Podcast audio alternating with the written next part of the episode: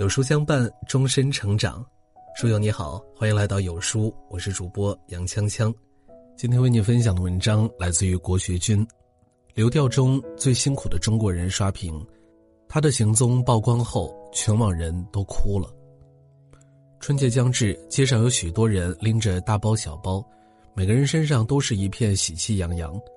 但在最近的疫情新闻发布会上，北京朝阳一例确诊病例的流调轨迹。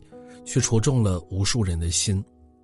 确诊患者是一位来北京务工的四十四岁大叔，从一月一日到一月十八日，短短十八天，他辗转二十多个不同的地点打零工。因为是搬运工作，白天大货车不让进城，他不得不经常在后半夜干些零活。晚上十一点去，第二天早上四点半回来，上午睡四五个小时，中午再出去找活干，日复一日。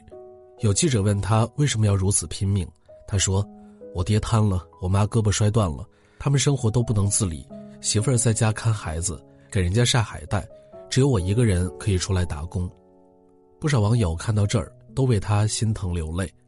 麻绳专挑细处断，厄运总缠苦命人。时常觉得自己很难，看到他的经历，真觉得自己这点都不算什么。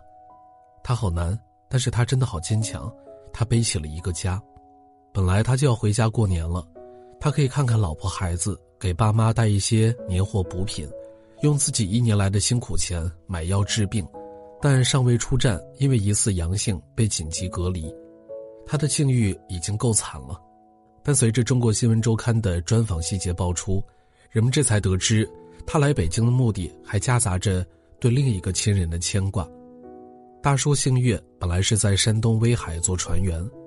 二零二零年八月十二日，他的大儿子突然在北京走失。听闻消息后，他不得不踏上了千里迢迢的寻子之路。接下来一年多的时间里，他跑遍了山东、河南、河北、天津、北京，到处张贴儿子的头像，到头来却仍是一无所获。一边是杳无音讯的儿子，一边是急需生活费的一家老小。他只能一边调查线索，一边卖力打工。一袋沙子六十斤重，一袋水泥一百斤重，一次只有一块钱。上了三楼，一袋才只有三块钱。一个普通人不偷不抢，靠着自己的身体挣堂堂正正的钱，生活却要逼着他磕磕撞撞，头破血流。不少网友建议，为这个苦命人转发儿子的信息，看能不能提供更多的线索。还有人祈求大叔的收款码，他们愿意为这位大叔筹款。这些呼声越来越高，一切似乎在好的方向上发展。但与此同时，也有不少人表示担心：大叔若是拒绝收钱，健康出院后，他的经济情况似乎不允许他休整一段时间。如果继续打工，会不会面临隐私泄露？会不会面临就业歧视呢？如果这些问题难以解决，那无疑是让这个艰难的家庭雪上加霜。网上曾有一段很流行的话：“苦的时候没人陪，我学会了隐忍；难的时候没人帮，我学会了死扛；累的时候没人问，我学会了死撑。”生活的百般滋味，成年人都要咽在自己的肚子里。在南京，一位三十一岁的外卖员背着几个月大的女婴跑单，风雨无阻。据了解。他的妻子患有精神分裂症，一家人的重担全落在男人的身上。走投无路时，他曾去各个医院做过试药员，仅仅六天挣了六千块。看似赚钱的背后，却是对一个人身体的透支。男人回忆说：“记得有一次试药，为了一万多块钱，二十几个人报名，第一片药吃下去，就有三个人立刻打了强心针。本来试药是要留一段观察期和恢复期的。”可有些人为了多挣些钱，全然不顾自己的身体，还没等这一期的药全部消化，紧接着就要做下一次试药。有些无良从业者，只要看到试药员身上没有明显的针口，便给予批准通过。有对夫妇就是为此付出了生命的代价。人们通常称这类人为“活着的小白鼠”，他们拿钱换命，只为了给家人多留一口余粮。成年人的身陷囹圄，决定以身犯险，绝不是因为软弱，而是苦苦支撑了太久。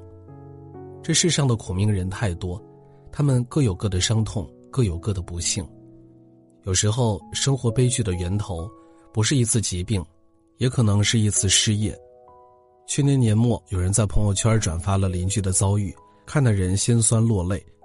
重庆一家五口人的房子被查封，进入了拍卖流程，他们一夜之间失去了为之奋斗一生的家，房子的首付花去了两位老人毕生的积蓄。小两口每个月收入一万，还完月供六千，剩下三千多块，要承担老人医药费和孩子的学杂费。住房面积不大，却承载了一个家的希望。只是这样的温馨和舒适，一家人拼尽全力，却没能让他停留太久。几个月前，小伙子上班的公司倒闭，一家人少了六千块的收入，因为还不起月供。一家五口人只能挤在二十几平米的民房。正式执行的那天，老人抹泪往外搬东西，两个年轻人面无表情，神色木然。年幼的孩子不理解发生的事情，还在东跑西跑，看起来很快乐。屋外围满了人，大多数人都在叹息，少数几个人在嘲笑。没有人知道，他们未来又会迎来怎样的命运。有时候，成年人的崩溃总是悄无声息，你看着他坐在那里一动不动，实际上内心已是一片荒芜，满地灰烬。路走的累不累，只有自己的脚知道；日子过得苦不苦，只有自己的心知道。